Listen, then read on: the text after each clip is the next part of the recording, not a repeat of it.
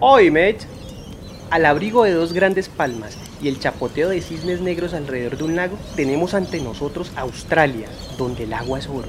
¿Qué tienen en común el árido territorio del Pacífico Sur con el húmedo suelo tropical colombiano? Para responder, permítanos una vez más devolver otra pregunta.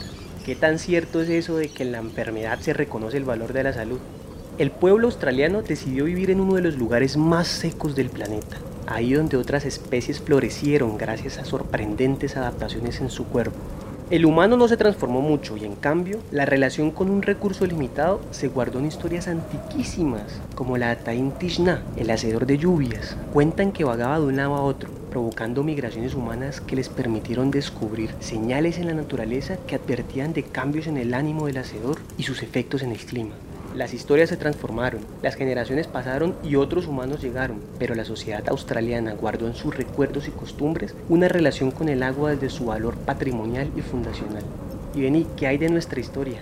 Colombia es uno de los lugares más húmedos del planeta, con tanta agua dulce que su reconocimiento como bien público nunca se ha cuestionado, pero con la mano en el corazón. ¿Qué significa eso de que sea público cuando todavía existen pueblos en el Pacífico sin agua potable? ¿Qué gualicho o espíritu maligno transformó los ríos que atraviesan las urbes en canales colectores y caños malolientes?